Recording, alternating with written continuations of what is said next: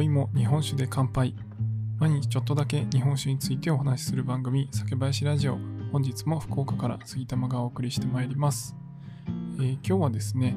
8月20日20日ということで、えー、ちょうど音声配信を始めて11ヶ月目に突入となりました。はいというわけで本当にあの毎日ですね配信しておりますが、まあ、連続配信の日数で言うと304日だったかな。はい、ということで、本当にたくさんの方に聞いていただいて、もうこの音声配信始めたことでですね、いろんな方とつながることができて、えー、日本酒だけじゃなくてですね、いろんなお酒好き、そしてお酒の配信者の方、お酒だけじゃなくてですね、他の音声配信をされている方、もう本当に人の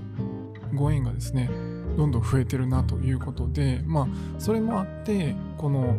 10ヶ月間ですね、あの、続けて配信できたなと思ってます。本当にあの、たくさんの方とつながれてありがとうございます。そして、えこれからもですね、変わらず日本酒について毎日ちょっとの時間だけでも日本酒のことを考えていただけるきっかけになるかなと思って楽しい情報を配信していきますのでこれからも聞いていただければと思います。さて、今回はですね、YouTube の方で、あの、本日アップさせていただきました。動画の内容としては、松江ビアヘルンというビールの醸造所と、日本酒の十字朝日という銘柄がコラボしたオロチというビールがあるんですけど、まあ、それを一回ですね、ライブの方で飲ませていただきました。これはあのビールの配信をされているコグ姉さんという方からいただいたビールだったんですが、まあ、それをライブの時に飲みながらいろいろレビューさせていただいたので、まあ、その切り抜きですね、の動画を出させていただきました。まあ、ビール好きの方、そして日本酒好きの方、どちらも飲んでほしい銘柄ですので、ぜひこのオロチっていうのを一度飲んでみていただければなと思います。ちょっと今ですね、えー、この十字朝日とコラボした銘柄っていうのはもうないかもしれないんですけど、まあ、またですね、次のシリーズ、まあ、オロチという名前で別の島根県の酒蔵さんとコラボした銘柄というのがどんどん出てくるという予定なので、ぜひですね、オロチで検索していただいて、えー、飲んでみていただければなと思います。で、まあ、それもあってですね、ちょっと島根県の日本酒について今日はお話ししたいと思います。このチャンネルでは日本酒を知らない方にも日本酒をちょっと身近に感じていただけるように日本酒の選び方やエピソード日本酒の銘柄紹介などをテーマにお話しします。ということで、まあ、あの島根にちなんでということで島根県のよく飲む日本酒を3つご紹介したいなと思います。でまず1つ目が、えー、先ほどお話のあった十字朝日という銘柄ですね。こちらは朝日酒造さんが作られている銘柄、十字朝日という銘柄なんですけど、まあ、割とすっきりしたタイプの日本酒でした。ただですね、まあ、夏酒を先日飲んだんですけど、割とですね、旨味もギュッとあって、まあ、夏酒の中でもすっきりしたタイプというよりは、割としっかり飲むようなタイプ、あのガツンとスタミナ飯にいいかなと思うタイプの日本酒でした。で、他のあと2つですね、銘柄をご紹介しますが、1つは板倉酒造さんの天音という銘柄ですね。で、もう1つが富士酒造さんの出雲富士という銘柄になります。まあ、この天音と出雲富士ですね、本当によく飲みます。で、まあ、どちらもですね、割とこうすっきりしたタイプではあるんですけど、まあ、出雲富士の方がややすっきりめ、そして天音の方がもう少し旨味とかですね、まあ、少し酸味があるものとか、まあ、そういったものもあるかなと思います。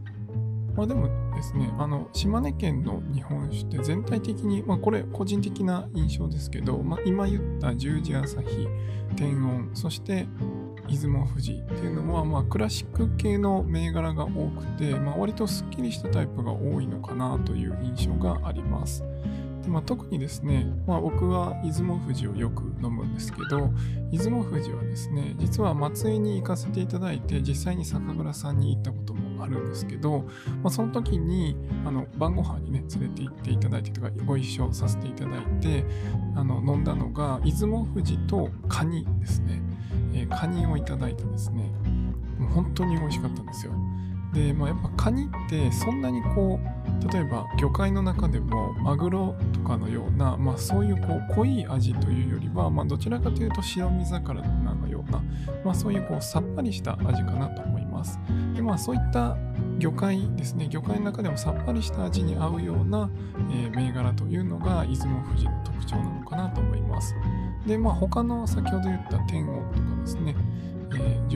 とかもそういう魚介とかにも合うような味になってるのかなと個人的には思っていたりします。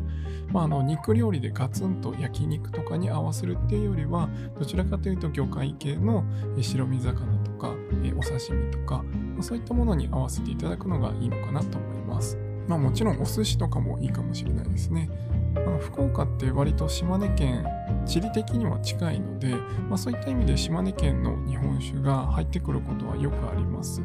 なのであのそういった意味で日本酒の中でも島根県のお酒って、え飲む機会が多いんですけど皆さんはいかがですかね？やっぱり地酒って言われてるだけあってその地域によってやっぱりあの取り揃えられてる日本酒っていうのは全然違うんですね。例えば僕のいる福岡だとやっぱり九州の銘柄はたくさんあるんですけど、まあ、他の地域だとなかなか手に入らなかったりしますが、まあ、お隣の山口とか島根県とか、まあ、その辺の銘柄だと結構入ってきたりするんですね。なので、まあ、自分のところ自分のご自身のですね、えー、地元のお酒っていうのをぜひ